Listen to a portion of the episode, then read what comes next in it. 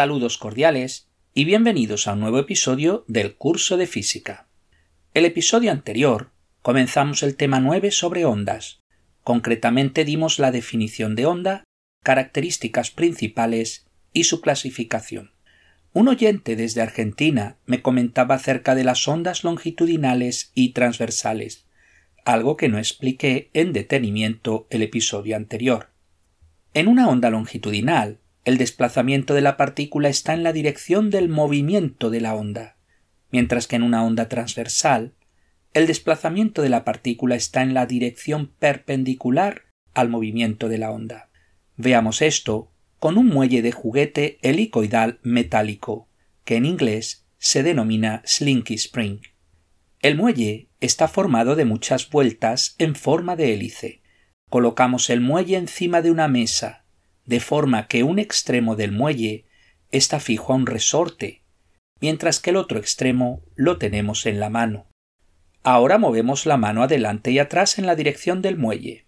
Si os fijáis bien, la onda se transmite desde la parte del muelle que tenéis en la mano hasta el otro extremo. Ahora mirad simplemente una de las hélices del muelle. Veis que hace un movimiento adelante y atrás como vuestra mano. Vemos así que el desplazamiento de una hélice está en la dirección del movimiento de la onda. Por tanto, ¿qué tipo de onda es? Efectivamente, se trata de una onda longitudinal. Volvamos a la posición inicial con nuestro muelle encima de la mesa. Tenemos un extremo del muelle fijo a un resorte y el otro extremo lo tenemos en la mano. Pero ahora vamos a mover la mano con movimientos de izquierda a derecha los cuales son perpendiculares a la dirección que tiene el muelle. Fijaros que la dirección del movimiento de la onda es exactamente la misma que anteriormente, es decir, la onda se desplaza desde vuestra mano hacia el otro extremo. En cambio, fijaros ahora en una de las hélices del muelle. ¿Cómo se mueve? Efectivamente se desplaza perpendicularmente a la dirección del muelle. ¿Cómo se llama este tipo de onda? Se trata de ondas transversales.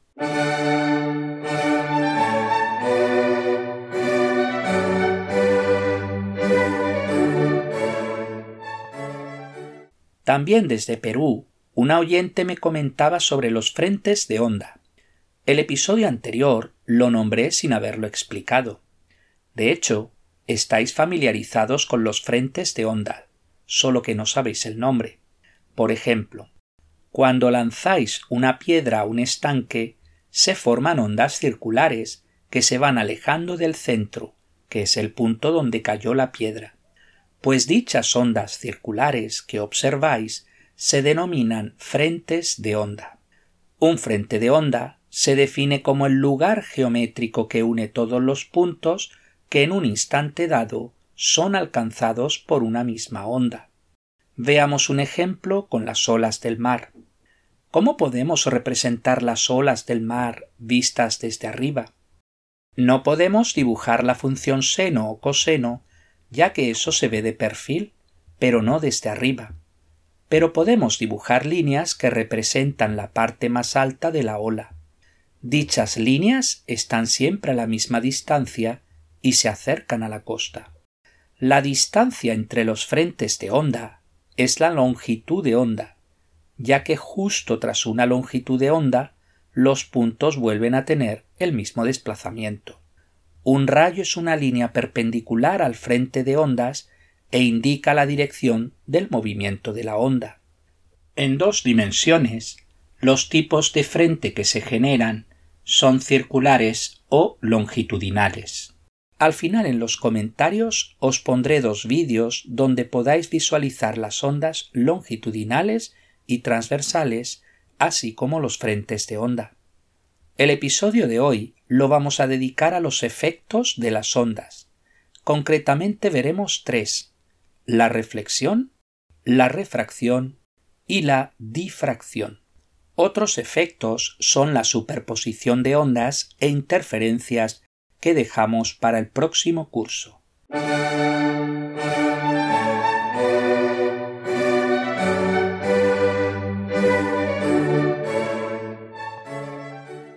Me centraré en estos efectos en las ondas producidas en agua, puesto que se pueden visualizar fácilmente con ayuda de un tanque de ondas. Básicamente se trata de un tanque de agua donde producimos ondas con ayuda de un motor, las cuales se proyectan en una pantalla y con ayuda de una lámpara las visualizamos. Si colocamos una superficie en el agua como un bloque de madera, las ondas al llegar a la superficie de madera se reflejan. Esto significa que son transmitidas con un ángulo de reflexión que es igual al ángulo de incidencia. ¿Cómo medimos dichos ángulos? Siempre se miden respecto de la línea normal, que es una línea perpendicular a la superficie que refleja las ondas. Así que vemos los frentes de onda que inciden en la superficie, los frentes de onda que se reflejan, y vemos que tienen el mismo ángulo respecto de la normal. ¿Qué características tiene la reflexión? Primero, los frentes de onda incidentes y reflejados, así como la normal, están todos en el mismo plano. Segundo, el ángulo de reflexión es igual al ángulo de incidencia. Tercero, la frecuencia de la onda no cambia. Cuarto, tampoco cambia la longitud de onda. Esto lo observamos porque los frentes incidentes y los frentes reflejados están igualmente espaciados. Y quinto, si tienen la misma frecuencia y longitud de onda, significa que tienen la misma velocidad. Así los frentes de onda reflejados se mueven a igual velocidad que los frentes de onda incidentes.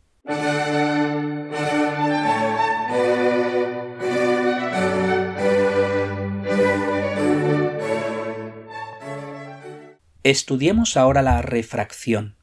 Imaginad que colocamos en el fondo del tanque de ondas un bloque rectangular, de forma que al pasar el agua por encima del bloque, obviamente la altura de agua es menor. Pero observamos un hecho interesante.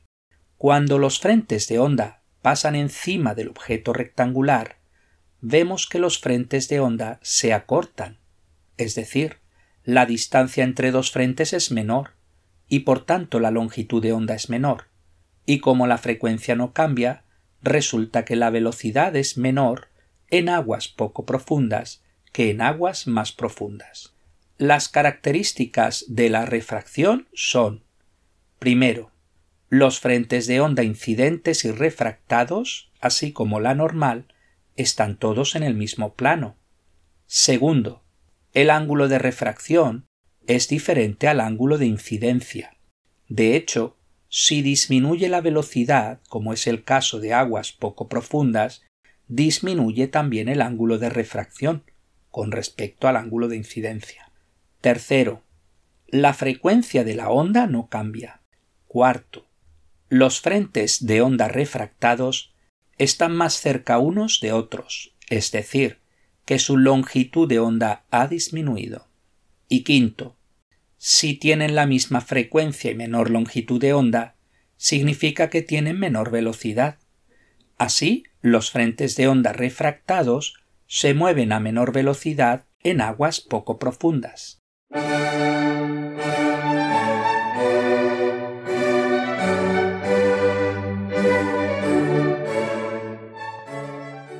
El tercer efecto es la difracción.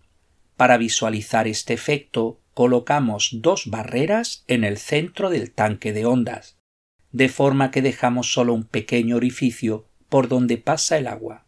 Es interesante observar que al principio tenemos frentes de onda longitudinales, mientras que al pasar a través del orificio se han transformado en frentes de onda circulares. Veamos algunas propiedades de la difracción.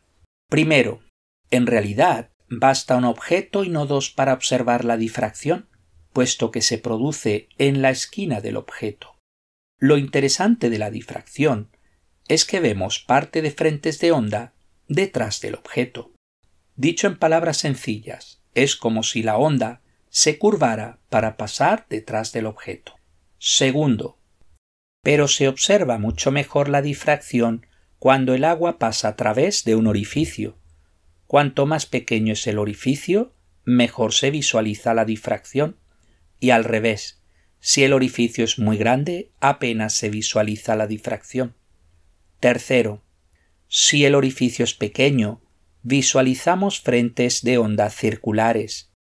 Pero si el orificio es grande, visualizamos frentes de onda más longitudinales, curvándose solo en los extremos. Cuarto, la frecuencia no cambia. Quinto, la longitud de onda no cambia. Los frentes están igualmente espaciados delante y detrás del orificio. Sexto, la velocidad no cambia. Séptimo, cumplen la ecuación seno de z igual lambda dividido b, siendo z la letra griega y que representa el ángulo máximo de difracción. Lambda es la letra griega que representa la longitud de onda que no cambia y b el diámetro o longitud del orificio. Y octavo, para los que sabéis trigonometría, el seno es una función cuyo valor está entre menos 1 y más 1. Luego, si b es más pequeño que lambda, no se observa la difracción. El mayor efecto visual se produce cuando b es igual a lambda, ya que entonces seno de z igual a 1 y el ángulo es de 90 grados.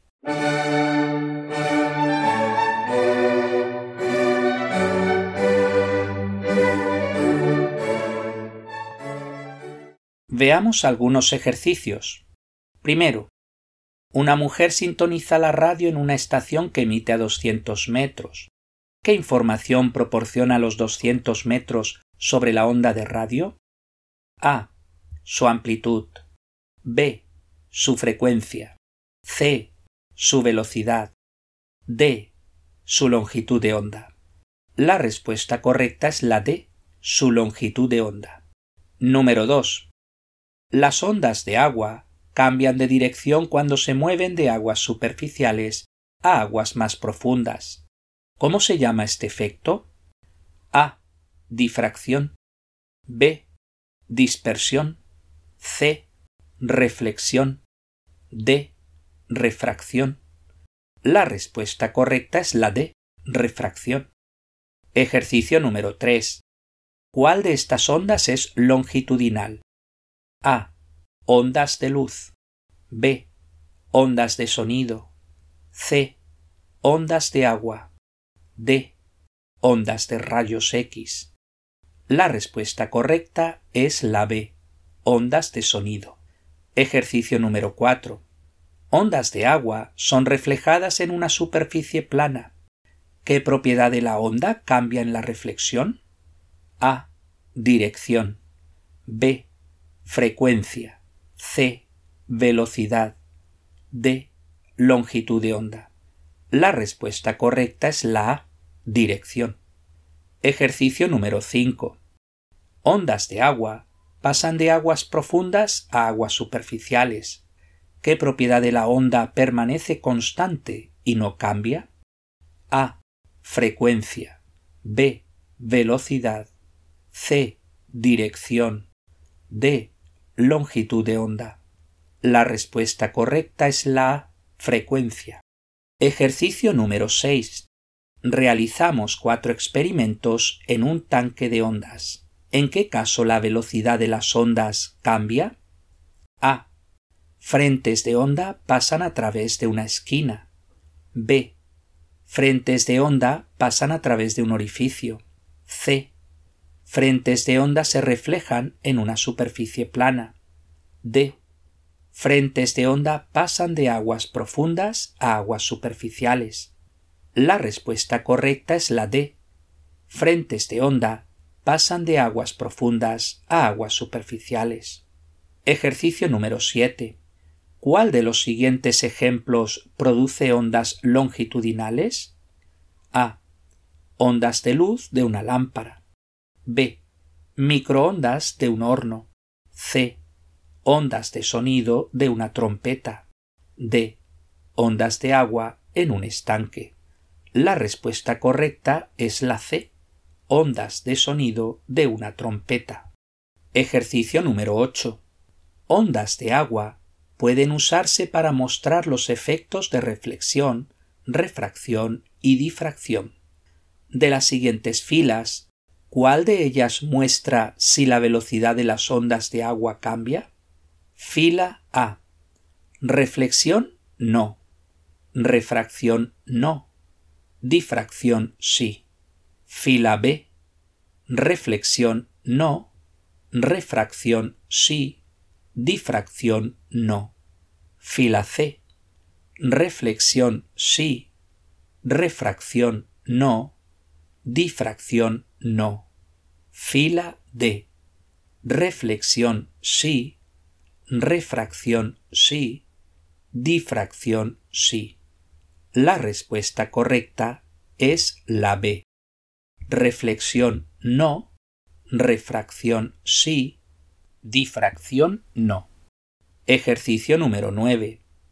Una barca en un puerto está protegida de las olas del mar por muros. Algunas olas pueden curvar los muros del puerto y alcanzar la barca. ¿Cómo se llama este efecto?